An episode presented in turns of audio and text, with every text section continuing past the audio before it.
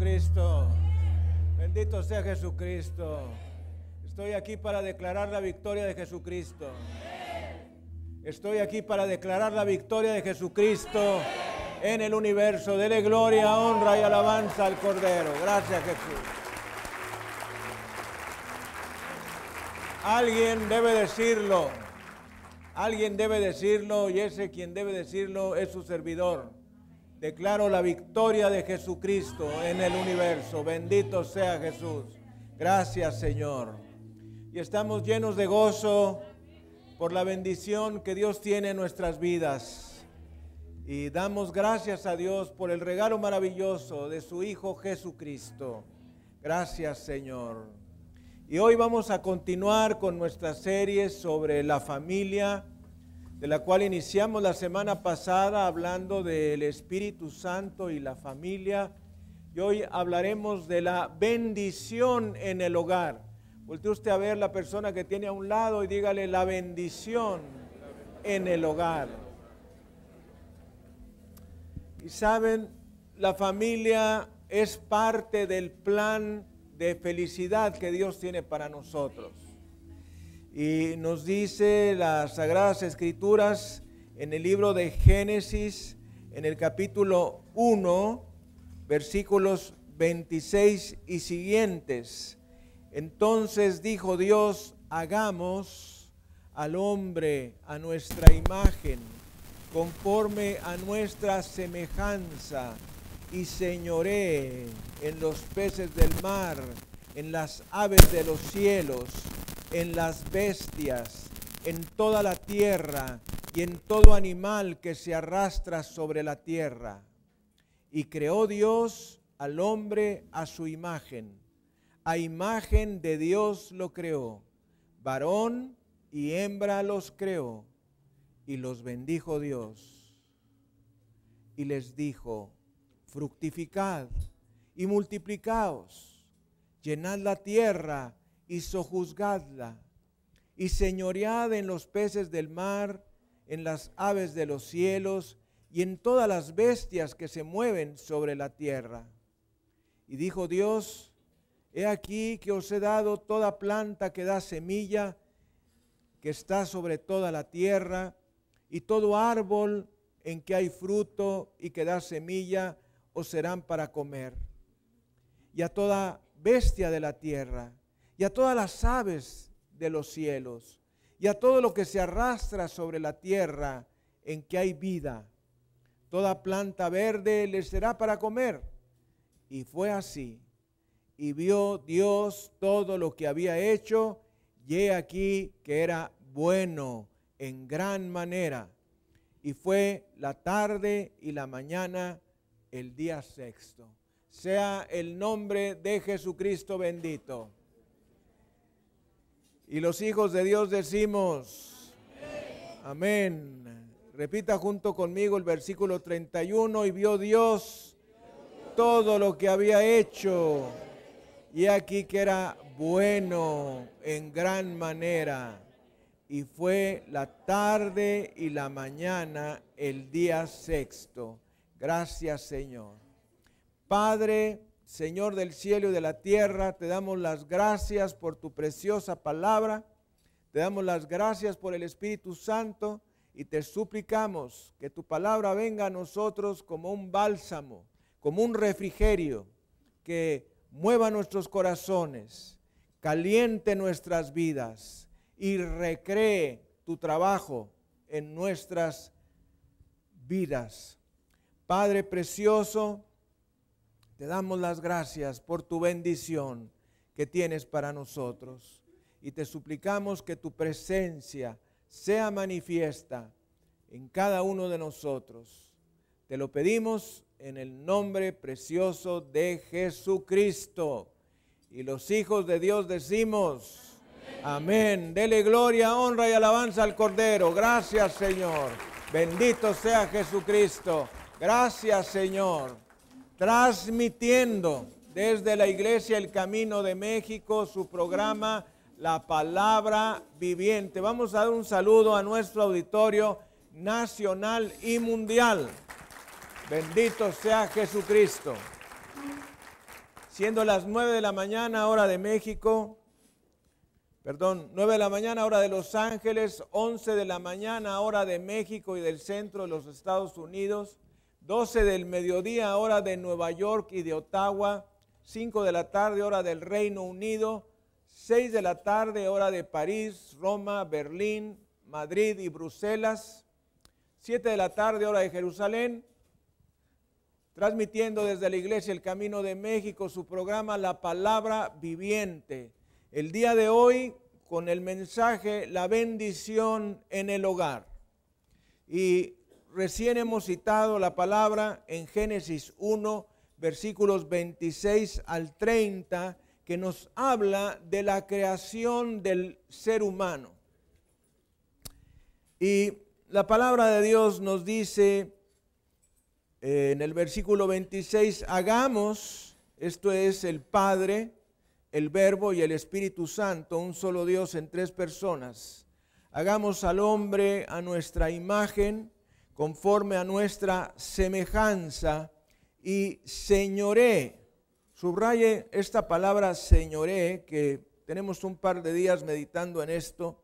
Señoré en los peces del mar, en las aves de los cielos, en las bestias, en toda la tierra y en todo animal que se arrastra sobre la tierra. Y debemos saber que Dios creó al hombre para señorear. Y los hijos de Dios decimos, Dios creó al hombre para señorear, no para ser esclavo. Hay una distancia estratosférica entre señorear y ser esclavo. Dios crea al hombre para señorear. Y todo lo que Dios crea lo puso bajo los pies del ser humano. Es lo que nos enseña la palabra de Dios. En los versículos 29 y 30 nos habla de que aquello que Dios nos ha dado es bueno para comer, es bendecido por Dios. Y debo decir, en base a este fragmento de la palabra de Dios que recién hemos leído, que el propósito de Dios en la familia es traer felicidad. Alguien diga, el propósito de Dios en la familia es traer felicidad. Si por alguna razón en nuestra familia no tenemos felicidad, eso no es culpa de Dios, eso es culpa del ser humano, porque el propósito de Dios es que seamos felices felices. Dios le dio una compañera a Adán para que fuera feliz, no para aumentar la tristeza, porque de hecho no había tristeza en la creación. Y los hijos de Dios, repetimos, no había tristeza en la creación. ¿Por qué sabemos que no había tristeza en la creación? Porque no hay tristeza en el compañerismo con Dios. Y Adán tenía compañerismo con Dios. Por lo tanto, no había tristeza. La tristeza es un resultado del pecado. La tristeza es un resultado de la falta de sometimiento a la voluntad de Dios. La tristeza es un resultado de que nosotros queremos una cosa que no es el momento de Dios dárnosla. No digo que no nos la va a dar, sino que no es el momento de Dios para dárnoslo, por alguna razón. Entonces, Dios nos ha creado para que seamos felices y el matrimonio es parte del plan de Dios para la felicidad. Por ahí Dios nos dio hace unos años una enseñanza, la que intitulamos El matrimonio es mucho más. Y yo me gocé en gran manera con esa enseñanza que Dios nos dio. El matrimonio es mucho más porque nuestra percepción eh, como seres humanos es muy pobre respecto al matrimonio. Mucha gente se casa por diferentes razones, por necesidades afectivas, por salir del hogar, por huir de un padre o una madre autoritarios, por hacer su voluntad, ah, por causa sexual o por algún otro motivo económico quizá.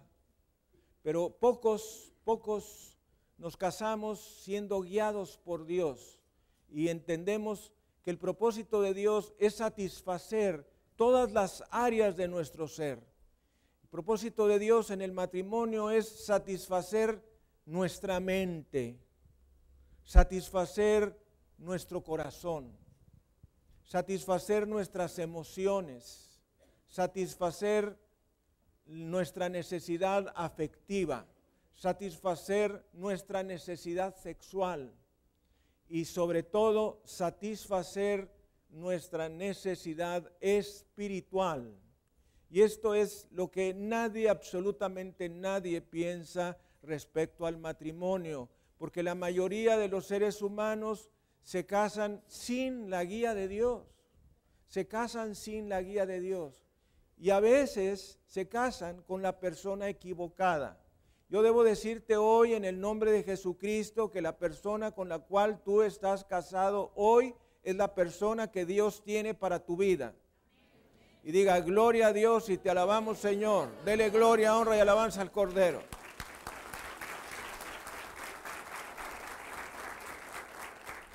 Y digo esto porque si no lo digo, entonces tú vas a iniciar una búsqueda infatigable de esa persona, lo cual no es el propósito de Dios. El propósito de Dios es que si estamos unidos en matrimonio, permanezcamos unidos en matrimonio. Por ahí dice la palabra, cada uno permanezca en el estado en que fue llamado por el Señor. Fuiste llamado siendo casado, no procures soltarte. Fuiste llamado siendo soltero, no procures unirte. Nos dice la palabra de Dios. De modo que considéralo delante de Dios y algo que no vemos a simple vista al leer el libro de Génesis es que no sabemos cuánto tiempo Adán estuvo solo. Adán estuvo solo una cantidad de tiempo que no lo sabemos. Pero en ese tiempo Adán se dio cuenta que necesitaba una compañera, alguien con quien complementarse, porque el hombre y la mujer no son iguales. El hombre y la mujer somos complementarios. Alguien diga, el hombre y la mujer somos complementarios, no somos iguales. Cualquiera que haya permanecido casado más de 24 horas se dará cuenta que no somos iguales, no somos iguales. Entonces, cuando el hombre pretende que la mujer se haga igual que él, pues la está forzando a hacer lo que no es. Somos diferentes, somos complementarios. Y Dios crea a Eva para satisfacer estas necesidades emocionales, mentales, afectivas y sexuales dentro del marco del matrimonio. Y dice la palabra en el versículo 28, y los bendijo Dios y les dijo, fructificad y multiplicaos, llenad la tierra y sojuzgadla y señoread en los peces del mar, en las aves de los cielos y en todas las bestias que se mueven sobre la tierra. Subraye donde dice el versículo 28, y los bendijo Dios. Y esta es la primer bendición que nosotros tenemos en las escrituras. Antes de este versículo 28, la palabra bendición no existe en la palabra. La primera vez que es mencionada es en este Génesis 1.28 y es cuando se une el hombre y la mujer en matrimonio. Por ahí nos dice Proverbios 18.22, el que haya esposa, haya el bien y encuentra la benevolencia de Jehová. Lo cual quiere decir la buena voluntad de Jehová, la bendición del Señor. El que haya esposa, haya el bien y estamos refiriéndonos a un matrimonio que ha sido guiado. No al ahí se va y el más vale algo que nada y peor es nada. No, no, no. Un matrimonio guiado. Un matrimonio guiado.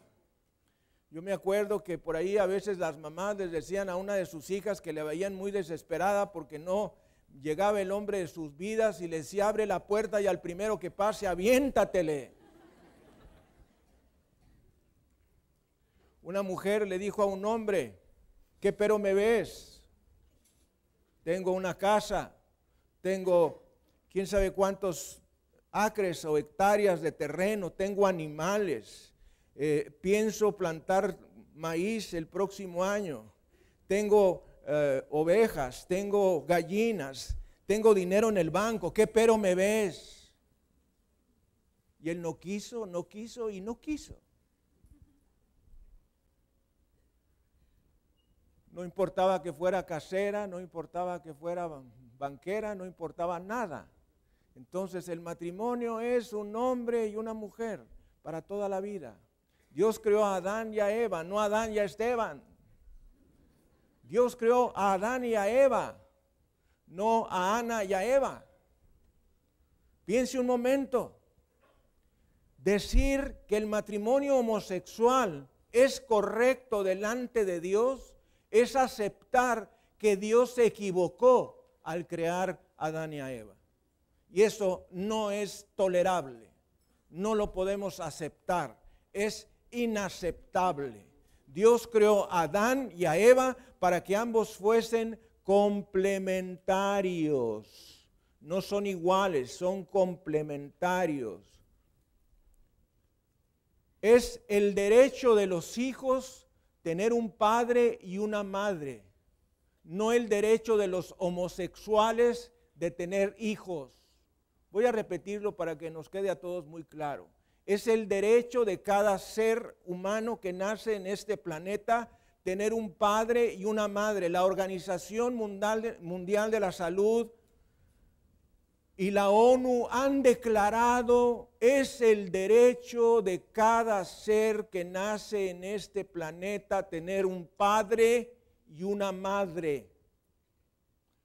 Bajo ese principio es totalmente negado el que los homosexuales tengan derecho a la adopción de hijos.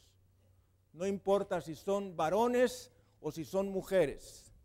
Dios nos creó complementarios. Dios le proporcionó a Adán y a Eva todas las cosas. Y alguien diga todas las cosas. ¿Sabe? Una de las cosas que nosotros vamos a estar meditando el próximo año es en el Dios de la abundancia. Dios es un Dios de abundancia. Dios es un Dios de generosidad. Y todo lo que Él creó, lo creó para que nosotros fuésemos felices. Todo esto que Dios le entregó a Adán y a Eva fueron para que ellos tuviesen felicidad. Lo primero que vemos en Génesis 1.26 es que el hombre y la mujer fueron hechos a imagen de Dios. Esto quiere decir no que fueran como Dios, no que fueran iguales a Dios, no que Dios se parezca a nosotros, sino que en nosotros está el carácter de Dios, está impreso en nosotros. En el versículo 27 nos habla de la armonía, de la armonía. Dios es trino, Padre, Verbo y Espíritu Santo, y no están en desacuerdo en nada. No piensa algo el Padre y el Hijo piensa lo contrario y el Espíritu Santo queda en, en, veremos. No, están en acuerdo. De la misma manera el matrimonio debe ser de acuerdo. Vemos en el versículo 28 cómo Dios puso a Adán y a Eva como señores de la creación.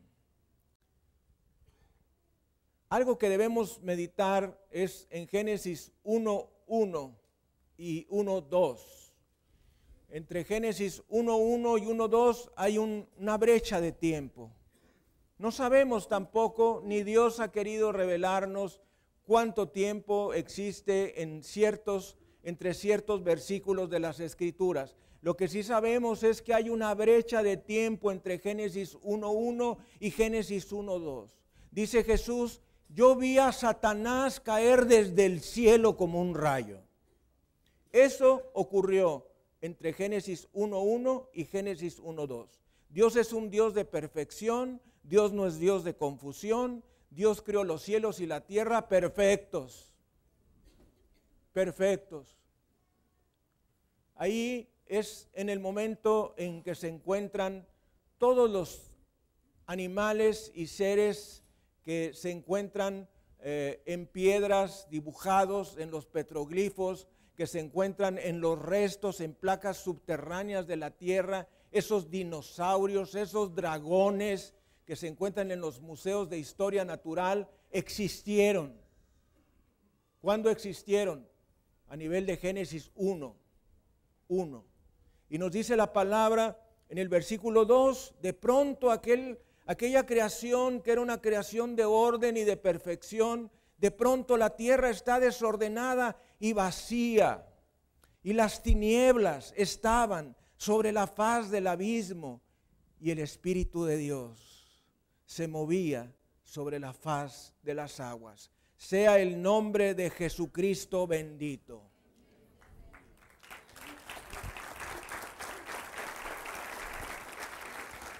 Déjeme meditar junto con usted lo siguiente. Aquella creación perfecta y ordenada, de pronto baja al versículo 2 y ahora se encuentra desordenada y se encuentra vacía. Y muy claro nos dice las escrituras y las tinieblas. Esta expresión tinieblas tiene que ver con Satanás, espíritus inmundos. Las tinieblas estaban sobre la faz del abismo. Y luego viene esta expresión de Génesis 1.2 de paz a los corazones. Y esto yo quiero regalarte en el nombre de Jesucristo, porque dice el Señor en su palabra, da de gracia lo que recibiste de gracia. Y dice la palabra, y el Espíritu de Dios se movía sobre la faz de las aguas en medio de la tierra desordenada y vacía, en medio de las tinieblas que estaban sobre la faz del abismo, de pronto viene el Espíritu Santo que se mueve sobre la faz de las aguas. De la misma manera, si tu vida está desordenada y vacía, si tu vida está llena de tinieblas, hay esperanzas para ti en Jesucristo. Hay esperanzas para ti en Jesucristo. Porque el Espíritu de Dios se mueve sobre la faz de la tierra. Dele gloria, honra y alabanza al Cordero. Cada una de las personas divinas tienen acciones específicas. Y una de las acciones específicas del Espíritu Santo es la co-creación la creación en común, el ayudar, el consolar, el pacificar. Lo hace también el Padre, lo hace también el Verbo, pero lo hace de una manera específica el Espíritu Santo. El Espíritu Santo fue quien te trajo a la iglesia para escuchar palabra de Dios, para que recibieras una palabra profética, no un estudio religioso, sino una palabra profética que pudiese inspirar tu vida por lo menos por una semana. Y debo decir en el nombre todopoderoso de Jesucristo que en medio de una tierra desordenada y vacía, en medio de las tinieblas más oscuras de Satanás, el Espíritu Santo brilla trayendo bendición, trayendo co-creación, trayendo recreación y trayendo abundancia. Dele gloria, honra y alabanza a Jesucristo. Gracias, Señor. La palabra del Señor nos dice en el versículo 29 y 30, primeramente en el 29 el principio de la siembra y la cosecha, y en el versículo 30 la provisión, la provisión de Dios. Estos son principios básicos en el libro de Génesis en el capítulo 1. La tercera de Juan, versículo 2, nos habla de la doble bendición que Dios nos ha dado, que nos dice, amado, yo deseo que tú seas prosperado en todas las cosas y que tengas salud, así como prospera tu alma. Cuando uno lee este versículo de la palabra del Señor, te llenas de infinito gozo porque dice, Dios quiere que yo sea prosperado. ¿En qué? En todas las cosas. Dios quiere que tenga salud. Bendito sea Jesucristo. Pero hay una condicional. Y esa condicional es así como prospera tu alma. A nosotros no nos gustan las condiciones. Nosotros queremos solamente las bendiciones. Pero todas las bendiciones tienen condiciones. Cuando nosotros nos casamos, nos gustó la muchacha o el muchacho, en el caso de cada quien. Y entonces decimos, yo voy a ser feliz con esta persona toda la vida y tas, tas, tas, tas, tas. Pero no pensaste que la vas a tener que mantener. No pensaste que no solamente te ibas a casar con ella, sino con su familia. Y todo aquel que diga que cuando uno se casa no se casa con su familia, estás equivocado. ¿Por qué? Porque ella va a querer ir a ver a mamá y va a querer ir a ver a papá.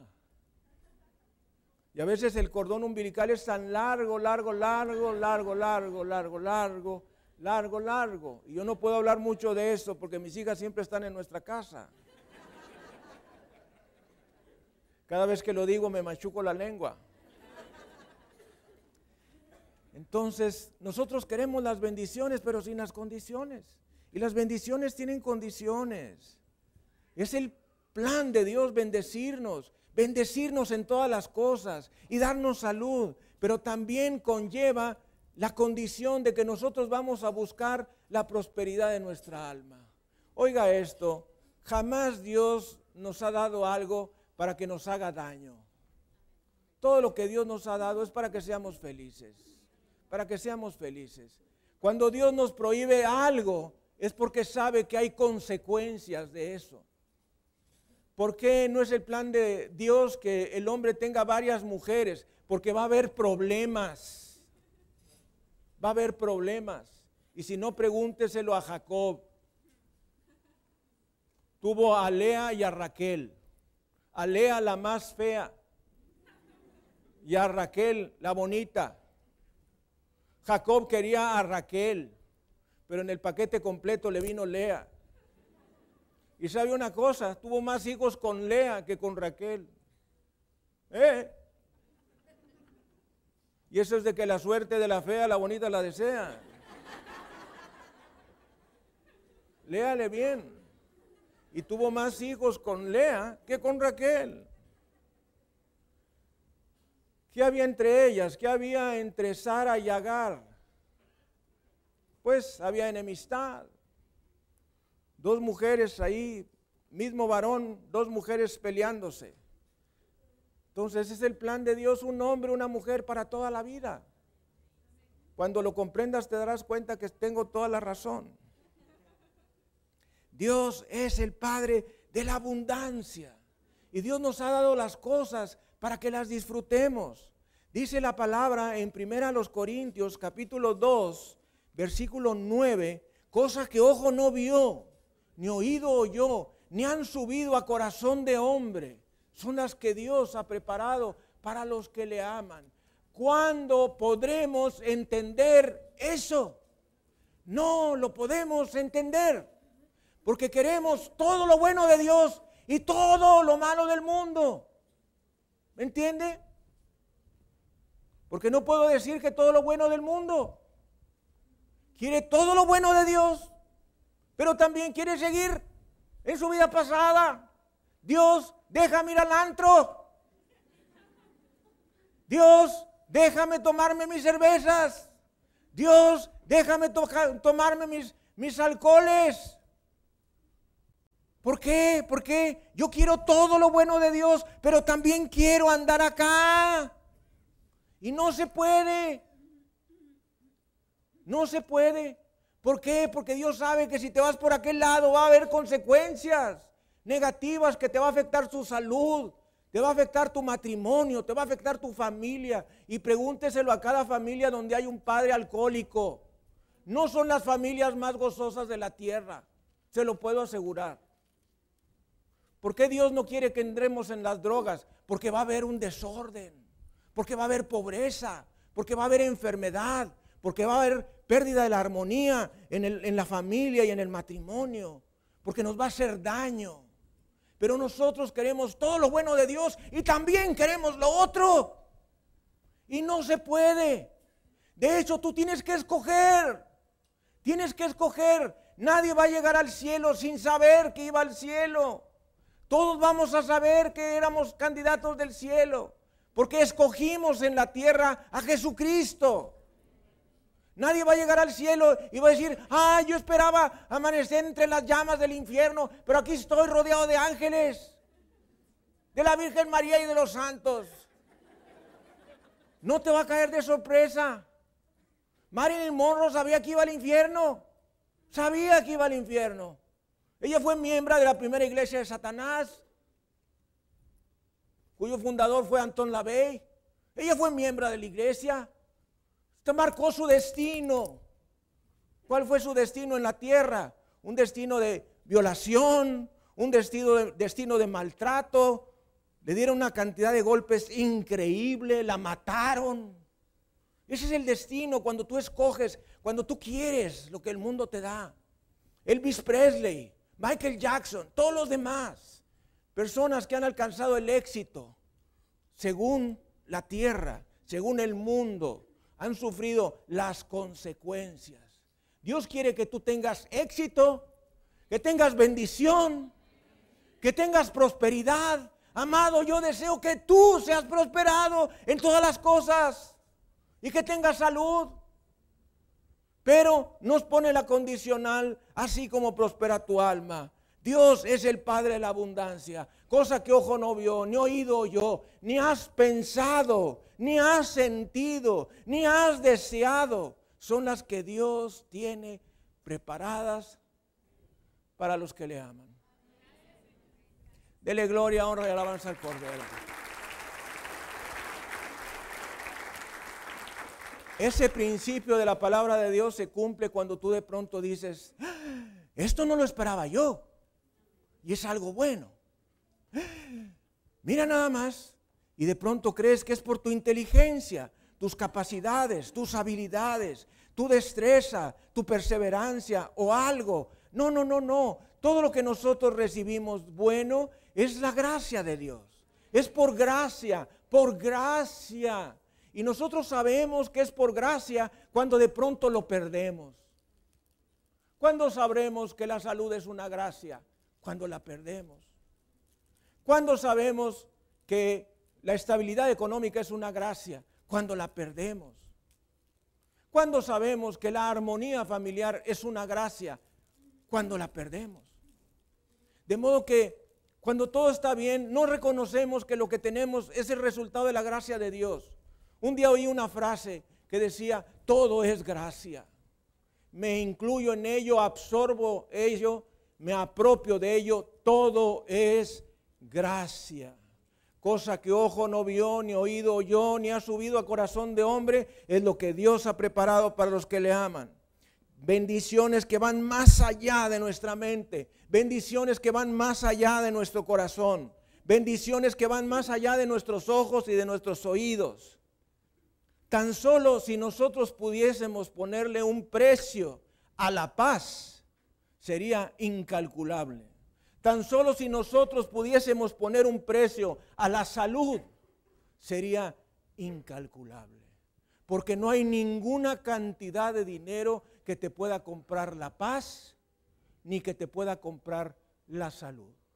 Me acuerdo de un hombre cuyo hijo tenía cáncer mexicano, muy rico, fue a la clínica Mayo en los Estados Unidos, que es una de las tres clínicas más importantes, y dijo, quiero que atiendan a mi hijo, y le dijeron, no hay lugar. Y entonces dijo, es que yo estoy dispuesto a pagar lo que ustedes me pidan. Y le dijeron, es que no hay lugar. Y entonces les dijo, estoy dispuesto a construir toda una ala más del hospital. Y le dijeron, Señor, no hay lugar. No hay lugar. Pero déjame decirte dónde sí hay lugar. Hay lugar para ti en la cruz. Hay lugar para ti en la cruz. Hay lugar para ti en la cruz. Hay lugar para ti en la cruz. Dele gloria, honra y alabanza al Cordero. Hay lugar. Hay lugar para cada uno que decide arrepentirse de sus pecados y volver sus ojos a Jesucristo, el Cordero de Dios, que quita el pecado del mundo. Bendito sea Jesucristo. Gracias Señor. Dios no es pobre ni es tacaño. Dios da las cosas en abundancia. Dios no pensó en darle una pequeña porción de tierra a Adán. Le dio toda la tierra. Dios no pensó en darle unos cuantos animales ahí para que se entretuviera. Le dio todos los animales. Es más, si tú lees la palabra de Dios te vas a dar cuenta que Dios ya había criado todo antes de que criara a Adán. Lo cual nos enseña que la provisión de Dios para tu vida ya existe. No sé si me ha entendido. La provisión para tu vida, para tu necesidad, ya existe, ya está respondida. tu oración ya está respondida, ya existe. Está en el medio natural y muy probablemente, está en el medio espiritual y muy probablemente en el medio natural. Había un pintor que ya murió hace algunos años, un hombre muy diestro, que pintaba rapidísimo, algunos se acordarán de él. Este hombre pintaba rápido, rápido, rápido, rápido, todo, todo, y tú no entendías ni lo que estaba pintando, y, y lo que estaba pintando era todo un cuadro, digamos, de la creación. Y al final puso ahí a un hombre. Y a mí me recordó la palabra de Dios, cómo Dios preparó primero la escenografía y luego puso al ser humano. Ya había puesto los árboles, y había puesto los mares y los ríos, y, y había puesto a los animales y los peces y las aves, y todo lo había puesto. Todo ya lo había puesto Dios. Y luego crea a Adán para decirle, ahí está, es tuyo. Y Dios te dice, aquí está, es tuyo, es tuyo. Tu provisión ya existe en el medio espiritual y muy probablemente en el medio natural.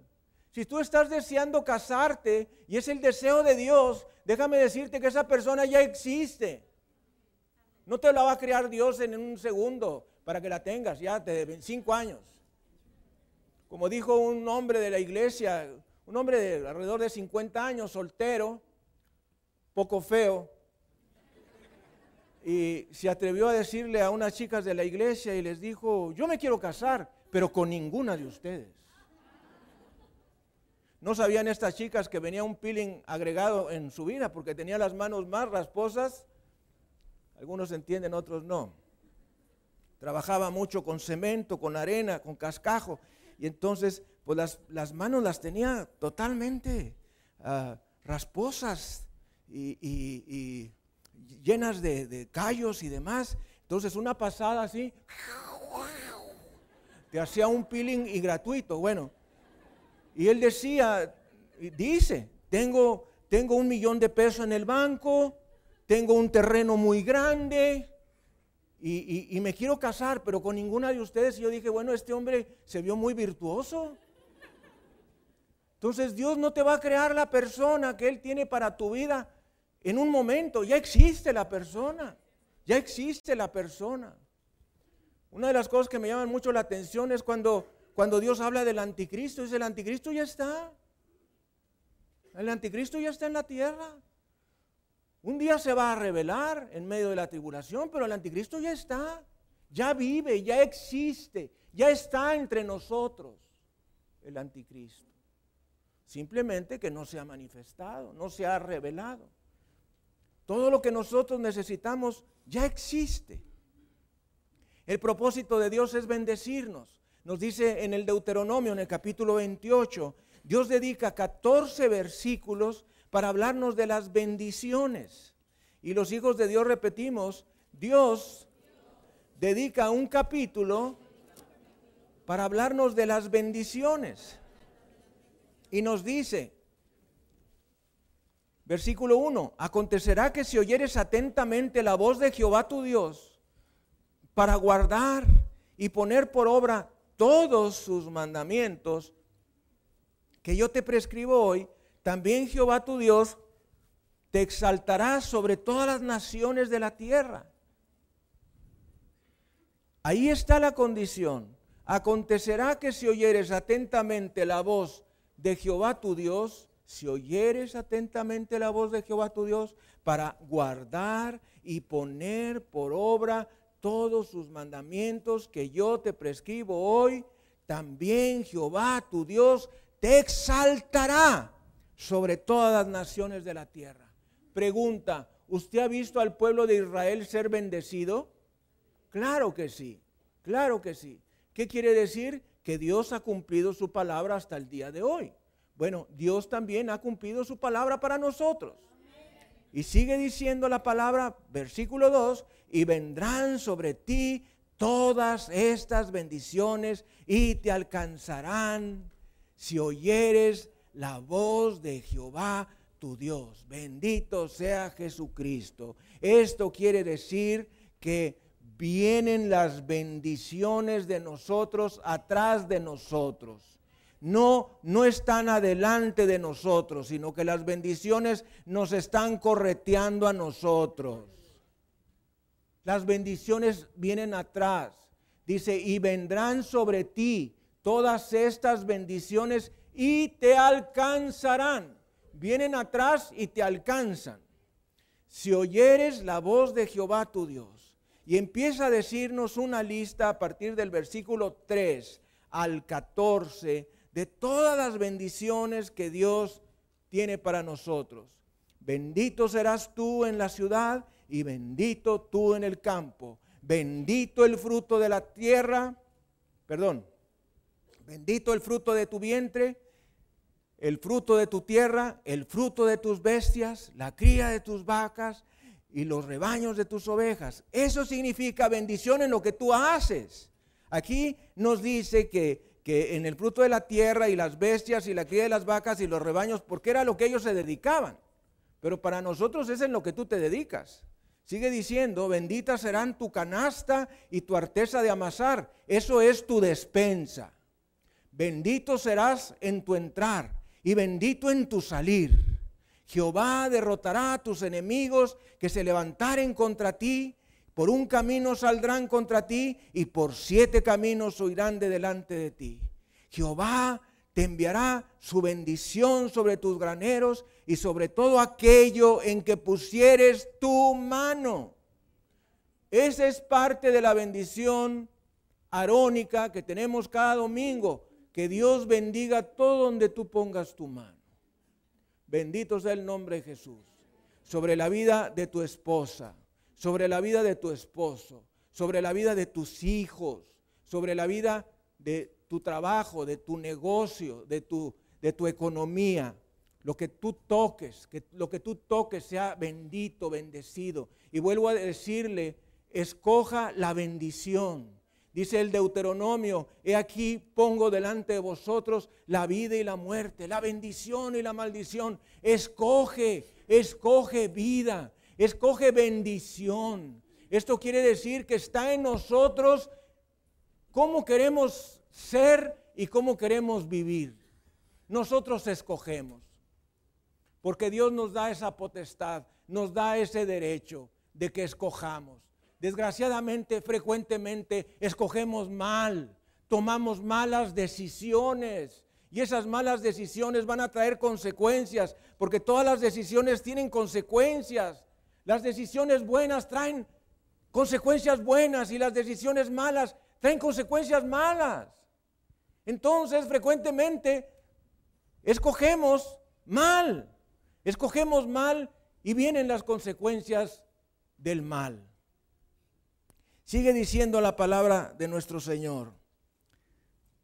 Jehová te enviará su bendición sobre tus graneros y sobre todo aquello en que pusieres tu mano y te bendecirá en la tierra que Jehová tu Dios te da. Te confirmará Jehová por pueblo santo suyo como te lo ha jurado, cuando guardares los mandamientos de Jehová tu Dios y anduvieres en sus caminos. Y verán todos los pueblos de la tierra que el nombre de Jehová es invocado sobre ti y te temerán. Atención, tú no tienes que temer de otros, que otros te teman a ti. Que otros te teman a ti. Y ahí andan, ay, ¿qué, qué, qué, quién sabe cuál, ay. No, no, no. Tú no debes temer. Los que deben de temer son los otros. Pregúntele a todos los pueblos que han ido en contra de Israel a lo largo de los siglos. ¿Qué les ha pasado? Les ha ido mal. Les ha ido mal. Les fue mal a los romanos. Les fue mal a los alemanes. A todos los que se han metido con ellos para hacerles daño. Les ha ido mal. A los árabes les fue mal. Perdieron en la guerra de los seis días, una guerra increíblemente imposible de ganar de una manera sobrenatural. Y sigue diciendo la palabra del Señor. Y te hará Jehová sobreabundar en bienes, en el fruto de tu vientre, en el fruto de tu bestia y en el fruto de tu tierra, en el país que Jehová juró a tus padres que te había de dar te abrirá Jehová su buen tesoro. el cielo. Gracias Señor para enviar la lluvia a tu tierra en su tiempo y para bendecir toda obra de tus manos y prestarás a muchas naciones y tú no pedirás prestado.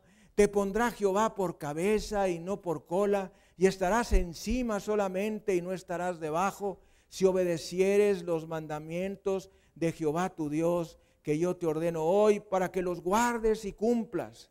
Y si no te apartares de todas las palabras que yo te mando hoy, ni a diestra ni a siniestra, para ir tras dioses ajenos y servirles. Mis amados, todo Dios que no sea Jehová Dios, Jesucristo, es un Dios falso. El dinero es un Dios falso. El sexo es un Dios falso. Las casas es un Dios falso. Los carros es un Dios falso. Oiga usted un brete por comprar un carro nuevo. Pues, ¿cómo está el que tienes? ¿Funciona? Pues sí. ¿No se le caen las lámparas? No. ¿Te lleva de un lado a otro? Pues sí. ¿No se te está descomponiendo cada rato? Pues no. Entonces, ¿para qué quieres otro? Para no verme mal. Es que me, voy a ver mal si traigo un carro viejito. Déjame decirte, guarda un bajo perfil, no vas a ser blanco de ningún asaltante. Chance y te dejen algo. Como puso alguien en su casa, señor ladrón, si usted viene, por favor, deje algo porque no tenemos nada.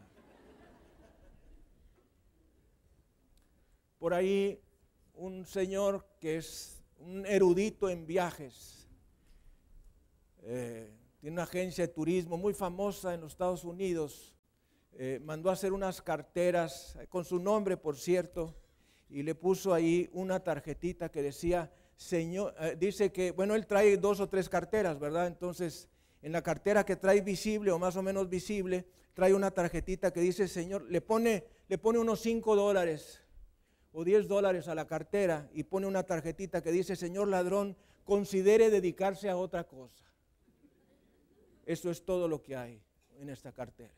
Nada, él trae otra por acá, por acá trae otras, ¿verdad? Pero la visible es esa. Entonces, ah, Dios cumple su palabra. El propósito de Dios es bendecirnos. Bendito sea el Señor Jesucristo. Y fíjese usted que hay un listón que no voy a leer del versículo 15 hasta el versículo 68 que habla exactamente de lo opuesto. Y no lo leo porque me da escalofríos leerlo. Óigalo usted. Todo lo que tú no quisieras que viniera a tu vida está allí. Y entre más lo leas, más te darás cuenta que tengo razón. Es una cosa terrible, escalofriante, que algunas veces vale la pena darle una repasadita porque se nos olvida que las bendiciones de Dios vienen por resultado de la obediencia. Las bendiciones de Dios vienen como resultado número uno de la elección. Fuimos elegidos para bendición, número uno. Pero también fuimos elegidos para obedecer.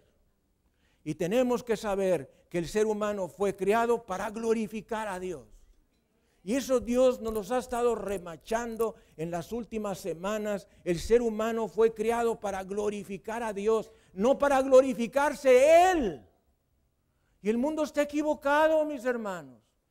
El mundo piensa que el ser humano debe glorificarse a sí mismo. Esa es la teología de Romanos capítulo 1, que el ser humano se quiere glorificar a sí mismo. Siendo sabios, se envanecieron en sus vanos razonamientos y su necio corazón fue entenebrecido. ¿Qué quiere decir eso? Que se volvió tinieblas, el corazón. ¿Cuál es el problema del ser humano? No es la mente, es el corazón. Porque usted a ver la persona que tiene a un lado y dígale, el problema del ser humano no es la mente, es el corazón. Yo quisiera regalarte en el nombre todopoderoso de Jesucristo y decirte que el problema del ser humano no está en la mente, no es que no podamos entender, es que no queremos. Esa es otra cosa. No queremos. ¿Por qué no queremos? Porque nos sigue atrayendo el mundial, el mundo. ¿Por qué nos atrae el mundo? Nos atrae el mundo entre más nos despegamos de la palabra de Dios. Entre más tú te despegas de la palabra, más te atrae el mundo. Y va a llegar un momento en tu vida donde tú no te interesará para nada la Biblia, ni oír la palabra, ni congregarte, ni participar en la obra de Dios, ni nada, porque hay tanto mundo en tu corazón que lo que deseas es el mundo. Pero te lo aseguro que el mundo no te va a dar la felicidad, porque el mundo no tiene la facultad de dar felicidad. Déjame decirte que absolutamente todo lo que ha sido creado en el medio natural y en el medio espiritual está condicionado a Dios. Y Dios es quien da las facultades, no los gobiernos, no las instituciones, no los trabajos, ni siquiera el ser humano en sí está facultado para nada. Y pregúnteme a cada persona archimillonaria que ha terminado solo en su casa, con unos sirvientes tratando de ayudarle, a los cuales les ha tenido que decir dónde tiene el dinero escondido en su casa. Y he sido testigo de eso. ¿Por qué? Porque tú vas a necesitar pagar medicinas, ¿verdad? En algún momento de tu vida.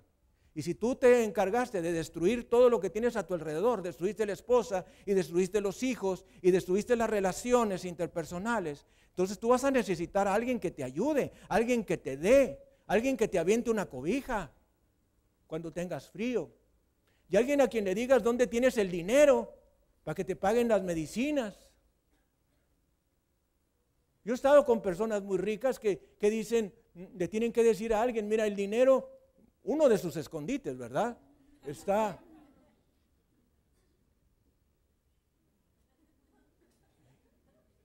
para que le pagues a la farmacia.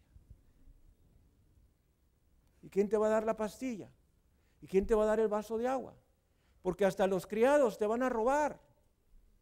He sido testigo de eso. Y te van a limpiar. Y te vas a quedar solo. Uno de los mejores pintores de México, recién hace poco que falleció, se ufanaba. Decir, yo he tenido relaciones sexuales con más de 1500 mujeres. Qué barbaridad. Qué bendición tan grande. Y lo decía abiertamente ante los medios masivos, el periódico, la televisión, eh, todas las entrevistas que le hacían, y 1500 mujeres para allá, 1500 mujeres para acá, y pregúnteme usted cómo terminó sus días. Terminó sus días solo, desnutrido, millonario, archimillonario, terminó solo, desnutrido, deshidratado, ah, medio paralítico, un guiñapo humano, uno de los más grandes pintores de este país. Que wow, el, el, el, el terrible, el, niño, el, el bebé terrible, le decía todas sus gracias que hacía. ¿eh? Pues así terminó. El, el mundo paga mal. Satanás paga mal. Métete esto en la cabeza. Satanás paga mal. Y a veces sin darnos cuenta entramos en el terreno del diablo de una manera muy sencilla. Star Wars. La fuerza del despertar. Ah, wow. La iglesia cristiana de los Estados Unidos dijo, es una película que pueden ver los cristianos, porque ya sí dicen qué películas puede ver un cristiano y qué no. Entonces, sí, es una película que pueden ver los cristianos. Es una película que está llena, oiga usted, de la religión de la nueva era. Y además de una religión muy antigua que se llama monismo. Y cuando digo monismo no me estoy refiriendo a esculturas ni figuras de adoración, sino a una religión pagana entonces tú ves, ay, muy, muy gracioso, ahí están esos de blanco y los otros, y, la fuerza, y... Pero dentro de todo eso está la religión de la nueva era y la religión del monismo que está infiltrada y no nos damos cuenta porque no tenemos una percepción espiritual, espiritual. Y todo nos parece bien, nos parece bien. Déjame decirte que Cristo Jesús nos redimió de la maldición. Gálatas 3:13, Cristo nos rescató de la maldición de la ley.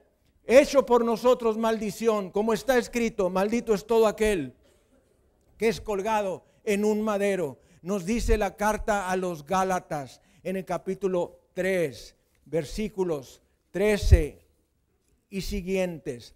Oiga usted, bendito sea Jesucristo, Dios hecho carne, Dios todopoderoso. El mensaje de la Navidad es el mensaje de la redención. Voy a repetirlo. El mensaje de la Navidad es el mensaje de la redención. Si Cristo no hubiera nacido, no hubiera habido redención. ¿Habías pensado en eso? ¿Por qué Cristo fue perseguido aún antes de nacer? Porque no hubo lugar para ellos en el mesón. Como el día de hoy no hay lugar para Cristo en el corazón, porque el mesón es un tipo, una figura del corazón, perdón, el pesebre es una figura, un tipo del corazón del hombre. ¿Cómo es el pesebre? Sucio. ¿Por qué? Porque ahí comían los animales, ahí lo llenaban de sus babitas. ¿Cómo estaba ese lugar? Estaba sucio. ¿Cómo es el corazón del hombre? Sucio. Dice el Señor en su palabra, porque el corazón, ¿qué?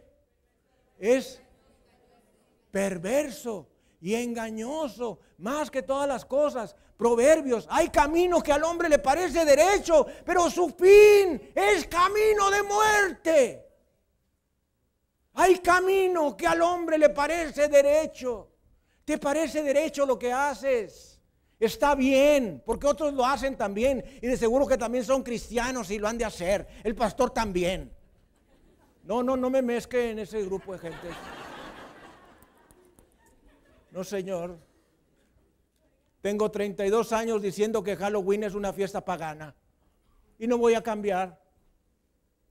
Tengo 32 años diciendo que Santo Claus es una figura pagana. Inventada para quitar la personalidad de Jesucristo. Porque al mundo ya se le olvidó cuál es la razón de la Navidad.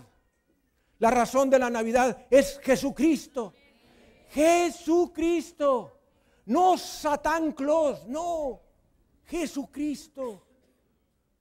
¿Por qué la Navidad se, se, festeja con regalos? Porque Dios nos dio el gran regalo que es su Hijo Jesucristo. Jesucristo, Jesucristo, Jesucristo.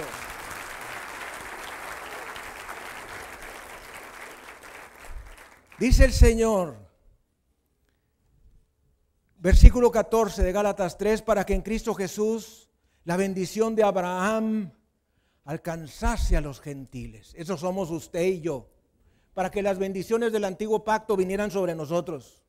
Porque si no nos quedábamos con el antiguo pacto y nosotros no estamos bajo el antiguo pacto, estamos bajo el nuevo pacto. Entonces, ¿cómo me van a venir las bendiciones del Deuteronomio 28? Si yo soy creyente del Nuevo Testamento, ah, ahí está, Gálatas 3:14, para que en Cristo Jesús la bendición de Abraham alcanzase a los gentiles, es decir, a ti y a mí, a fin de que por la fe recibiésemos la promesa del Espíritu.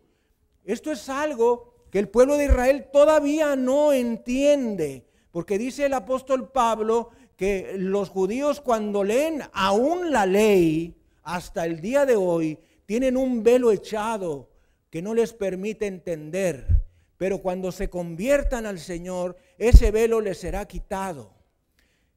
Mis amados hermanos, salvo unos cuantos rabinos como Isaac Kaduri, que ya está en la presencia de Jesucristo, a quien le fue revelado el nombre del Mesías, y dijo, el Mesías es Yeshua Hamashiach, Jesucristo es el Mesías para el pueblo de Israel, es el Mesías prometido, salvo unos cuantos de esos que son convertidos, porque óigame usted, que si tú lees la palabra de Dios con una buena actitud, Dios te va a revelar las cosas. Porque Dios no se anda escondiendo, Dios es abierto, Dios es de revelación, y más bajo el nuevo pacto, porque el Señor salió de detrás de las cortinas para manifestarse a nosotros. Por eso cuando Jesús muere en la cruz del Calvario, dice la palabra, se abre el cortinaje del templo de arriba abajo y quedó expuesto el arca del testimonio. Es esa área que era invisible, salvo para el sumo sacerdote, una vez al año, el día de Yom Kippur. ¿Por qué? Porque ya Jesús salió de detrás de las cortinas. Ya Él está expuesto, está revelado. No hay necesidad de un nuevo sacrificio. El sacrificio de Jesús es completo, perfecto, suficiente y eterno. Dele gloria, honra y alabanza al Cordero.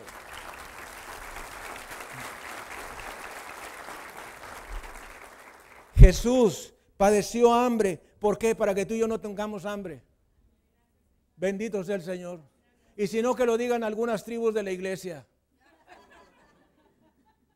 Qué barbaridad, qué apetito, ¿eh? Wow. Jesús sintió sed. ¿Para qué? Para que nosotros no la tuviésemos. Bendito sea Jesucristo. ¿Has dado gracias a Dios por la almohada donde pones tu cabeza alguna vez? ¿Alguna vez? Esa almohada que ya no se sabe qué es, pero tú dices que es almohada. No es una almohada ortopédica, no es una almohada de estas así. ¿De qué tipo de almohada quieres, Señor? ¿De pluma de ganso, de pluma de esto, de pluma del otro? Pues de cualquier pluma. Eh, que, tenga, que tenga algo adentro. Y decirle a Dios, Señor, gracias por esta almohada que tú me has puesto detrás de mi cabeza. Gracias porque dice tu palabra que el Hijo del Hombre no tuvo dónde reposar su cabeza.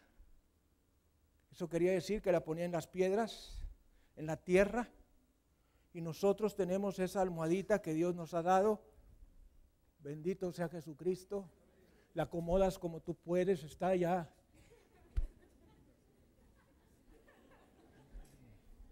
Parece que estás jugando a algo porque estás... Pues el Señor Jesucristo sufrió todo eso. El Señor Jesucristo sufrió desnudez para que nosotros no experimentásemos la desnudez. La desnudez física y la que es peor, la desnudez espiritual. El ser humano, al no tener el Espíritu Santo, no puede entender las cosas que son del Espíritu de Dios. Entonces, ¿cómo, ¿cómo le puedes decir a alguien que es perdido, que él tiene una necesidad espiritual, que tiene una necesidad espiritual que va más allá de la necesidad económica? Déjeme decirle que personas que son archimillonarias entienden lo que estoy diciendo, porque el dinero no les ha traído la felicidad. ¿Cuántas personas crees que andan detrás de Carlos Slim? ¿Cuántos? ¿Cuántos por amor y cuántos por interés? ¿Cuántos andarán detrás de Bill Gates y de otros, de este otro Bayeres y de los otros? ¿Cuántos? ¿Cuántos por amor? ¿Cuántos por interés? Nunca sabrás. Esas personas no lo saben. No saben si los hijos los quieren porque lo aman o porque quieren su dinero. No saben. Tú sí sabes, porque no tienes. O te aman por ti o te aman por ti.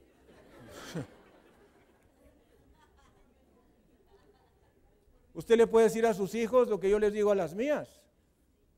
Te heredo la fe en Jesucristo. No tengo más. Y es lo más que tú le puedes heredar a alguien.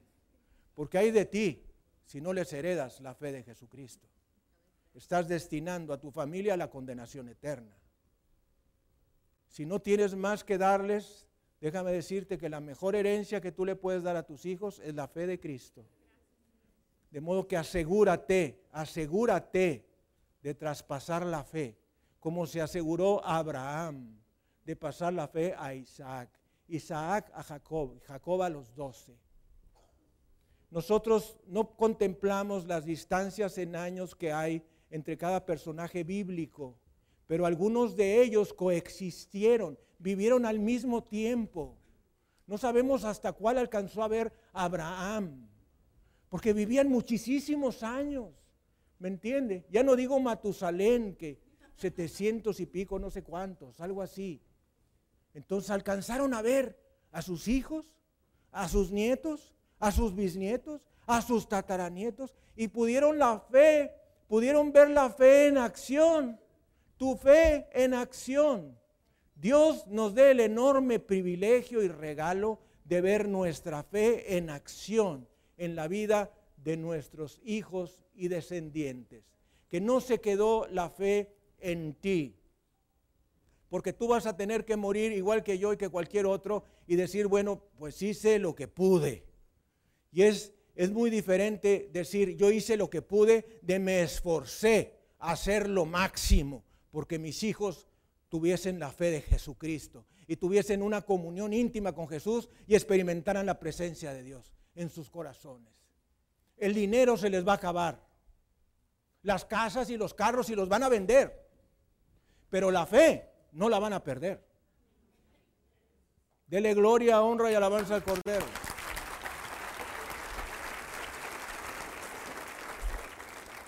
La fe les va a ayudar en el momento de la necesidad, cuando tú no estés. La fe les va a ayudar en el momento de la necesidad, cuando tú no estés. Y la, única manera de asegurarnos de que a nuestros hijos no les va a faltar nada es transmitiéndoles la fe. Transmitiéndoles la fe. Y para transmitirle la fe, tú tienes que pagar el precio, tú en tu persona, yo en la mía, de una vida rendida a Jesucristo. No hay otra manera. Mis hermanos, tengo 32 años de buscar si hay otra manera. No hay otra manera. Ahórrate los 32 años. No hay otra manera. No hay otra manera. El destino de este mundo es tristeza, infelicidad, pobreza y soledad. Pero Jesucristo te ofrece lo opuesto. Jesucristo te ofrece paz, te ofrece cuidado, te ofrece compañía, te ofrece prosperidad, te ofrece bendición en tu hogar. Y dice la palabra en el libro de Job, en el capítulo 22. Job 22, tremendo pasaje de la palabra de Dios. Job 22, a partir del versículo 21.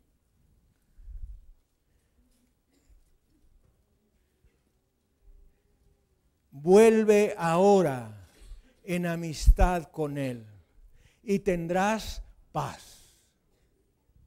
Y por ello te vendrá bien. Toma ahora la ley de su boca y pon sus palabras en tu corazón. Si te volvieres al omnipotente, serás edificado. Alejarás de tu tienda la aflicción. Tendrás más oro que tierra y como piedras de arroyos, oro de Ofir.